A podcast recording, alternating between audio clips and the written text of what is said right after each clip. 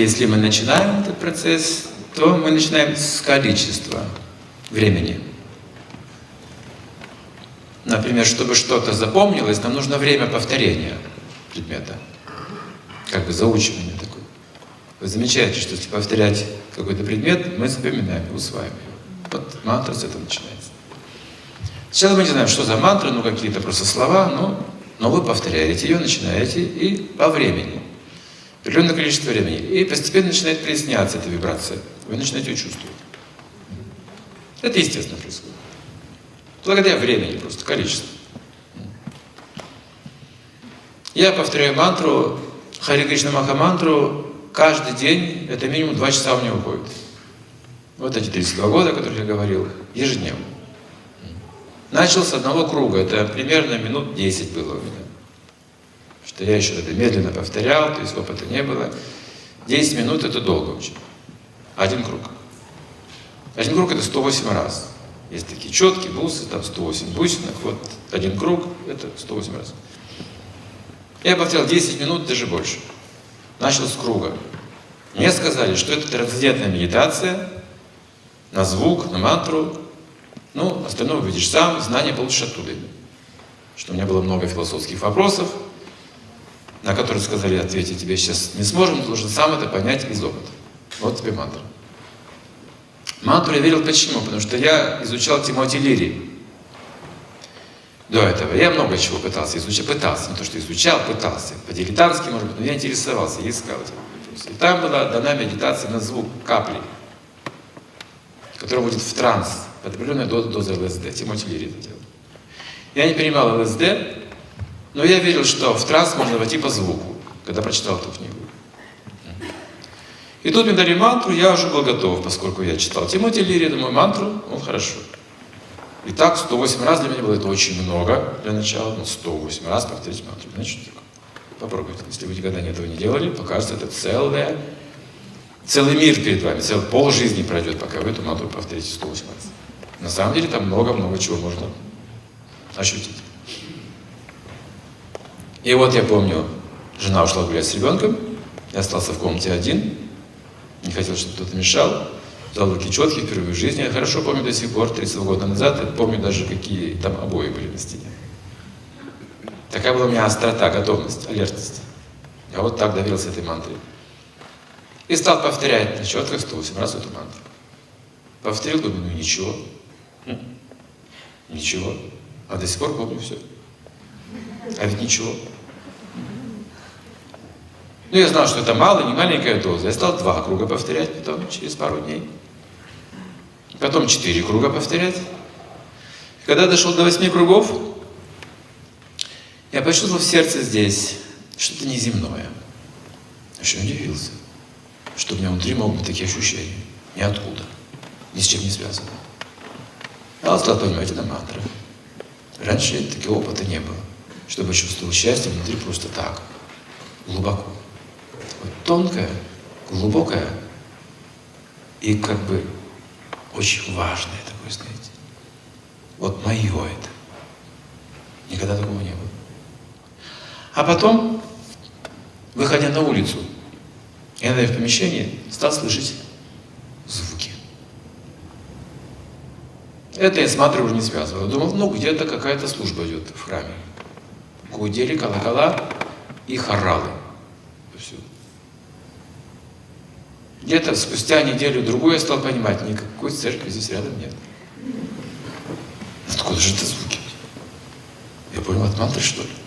Там такие начались звуки, симфонии. Но когда я прекращал повторять мантру и прислушивался, ничего не слышал. Это потом прошло. Многое, что приходит, уходит в этом процессе. Это не важно. Важно продолжать процесс не завершен. И чтобы завершить его, ну, нужна связь. Мантра дается по цепи преемственности. Вот просто даже если повторять мантру, этого не будет так достаточно, в полном смысле слова. Она должна прийти по преемственности. Должны получить это от человека, который уже связан. То есть я получил посвящение Божие. чтобы эта мантра уже работала в полную силу посвящения. Она и без посвящения работает, но немножко по-другому. Можно повторять ее без посвящения. Мантра не зависит от нашего посвящения, другого мы, может быть, зависим от этого. Мантра обладает своей независимой силой, ее невозможно уменьшить ее могущество. И до посвящения я видел свет изнутри, видел, как работает реинкарнация при помощи мантры, когда повторять 16 кругов, то есть 2 часа. По утрам или я разбивал по часу, находил время. Я еще работал тогда, у нас уже как бы ребенок был, были обязанности, я успевал повторять тоже мантру. Этот процесс как бы я в каком-то смысле освоил неплохо за 32 года. Я могу его подробно объяснять или рекомендовать. Другие духовные процессы я никогда не практиковал. Религиозной практики. Я не знаю. Хотя есть Иисусова молитва, я ее не практиковал, там другое настроение. Или есть мусульманские молитвы, там тоже свое настроение. Мантра Хари Кришна предназначена для исключительно пробуждения любви к Богу. Это главная ее как бы суть. Что в этой мантре заложены любовный обмен, трансцендентный в этих звуках. Она так составлена. Эта вибрация, она проникает именно в сердце и снимает карму. Это первое, что почувствуете. Сильное облегчение. Повторив круг, другой вы почувствуете, что как будто груз с плеч упал. Это сразу физически вы почувствуете. На четырех кругах ваш, ваши дела материальные пойдут в гору. Потому что ваш разум будет действовать эффективнее. Речь, поведение и разум. Сосредоточенность изменится. На восьми кругах, как я сказал, когда появится это чувство определенное, вы не сможете больше есть мясо или принимать интоксикации. Вы не захотите терять мантру.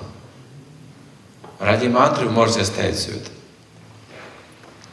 Но если, если вы повторите 16 ежедневных кругов, ну это скорость огромная будет. Самолет взлетает, и через короткое время, кажется, медленно летит. Отвернулись, что-то поговорили, уже уйдет. 16 кругов. Там большая скорость. Я думаю, что 16 кругов не всегда рекомендовано сразу повторять. Иначе ваши родственники вас не поймут.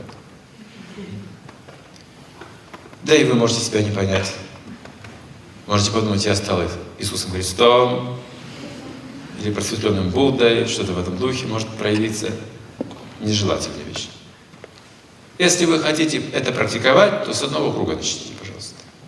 Не спеша, постепенно. Потому что тенденция такова, когда человек получает большую дозу духовную, все они хотят, эти люди, бросить все. И работу, и учебу. А зачем? Я уже душа, как я сказал матери. Ты мне не мать, я тебе не сын, все в порядке. Это глупость, неофитство. Если вы откроете Бхагавадгиту, там написано другое. Там говорится, сражайся, Арджуна, и думай о божественном. Одновременно две вещи выполняй, свои обязанности и свое духовное предназначение. Одновременно. Не оставляя ни того, ни другого. А вот когда придет время, ты этот мир и так оставишь. Это вопрос времени. И тогда ты будешь знать, куда ты отправляешься. Же в полном порядке. Поэтому практикуйте мантру. Если кто-то против мантры принципиально, скажем, ну, предубеждение есть или религиозное убеждение есть, не беда, повторяйте имя Бога в своей традиции. Иисусу молитву повторяйте. Или Аллах Акбар повторяйте. Или 99 минут Аллаха повторяйте. Но примите это не как религию, а как общение с Богом. Я почему это разделяю? Потому что иногда это можно делать не для Бога, а для себя. То есть дай мне то, дай мне все, Аллах Акбар, я имею в виду, дай мне здоровье, дай мне денег, все мои враги сдохнут. Это не мантра.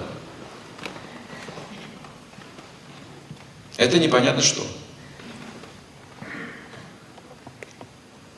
Тут именно нужно повторять имя Бога с одной лишь целью приблизиться к Богу. Все. Все остальное придет все, что необходимо, само по себе. У вас будет достаточно энергии разума, чтобы жить в этом мире безбедно. Потому что это вопрос только разума, больше ничего.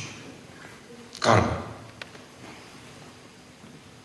Карма оставляет нам коридор вот разума такого или такого. Это карма называется. Если такой, у меня денег нет. Такой больше денег, такой больше. А такой вообще денег не нужны. И так все есть. Да, только в страсти человеку нужны деньги, зависит от денег. В невежестве он не зависит, и в благости тоже не зависит. Но в страсти он зависит от денег, от карьеры, от престижа. Да, на этом уровне он должен получить это. Хотя бы что-то получить. Иначе будет чувствовать себя несчастным. Но если он поднимется выше, он не зависит от этих вещей. Или вниз упадет, как бомж, тоже не зависит от этих вещей. А посередине зависит.